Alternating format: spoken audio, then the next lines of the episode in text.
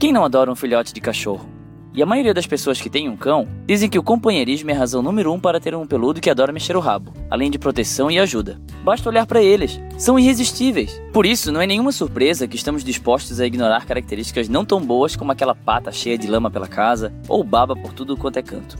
Mas essa baba e outras sujeiras do seu cão têm um grande benefício, especialmente se você é um bebê na barriga da mamãe. Cães e gatos também têm uma influência tão grande sobre as comunidades microbianas em nossas casas que, se uma mulher grávida convive com um gato ou cachorro, o bebê terá 30% menos chances de sofrer com alergias quando criança.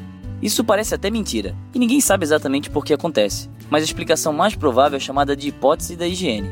Talvez você não saiba, mas crianças de famílias Amish que vivem em fazendas sofrem menos com alergias e asma do que é comum no mundo moderno. Cientistas acreditam que o sistema imunológico dessas crianças se desenvolve melhor graças à exposição que elas têm a uma variedade de sujeira, bactérias, germes, estrume de vaca e outras substâncias em currais. Uma parte fundamental do sistema imunológico são as células que reconhecem e neutralizam bactérias, vírus, parte do corpo transplantadas ou até mesmo células danificadas. As células saudáveis de seu corpo possuem proteínas que as células do sistema imunológico reconhecem como parte de você, enquanto intrusos e células doentes que não possuem essa proteína são colocadas em observação. Se mesmo assim eles começam a causar algum dano, o sistema imunológico irá atacar e lembrar disso no futuro, para agir ainda mais rápido, basicamente aprendendo quem está inofensivamente de passagem e quem é um intruso perigoso. Mas se o sistema imunológico identifica incorretamente um intruso ou fica em dúvida, sem saber o que fazer, o nosso corpo pode reagir de maneira exagerada a substâncias inofensivas, como uma alergia com risco de vida a uma pequena picada de abelha. No mundo ocidental, a porcentagem de crianças que sofrem dessa reação exagerada como alergias e asmas praticamente dobrou nos últimos 40 anos, mesmo com doenças infecciosas cada vez menos comum, graças a uma melhoria na higiene, tratamento de água e esgoto e assim por diante.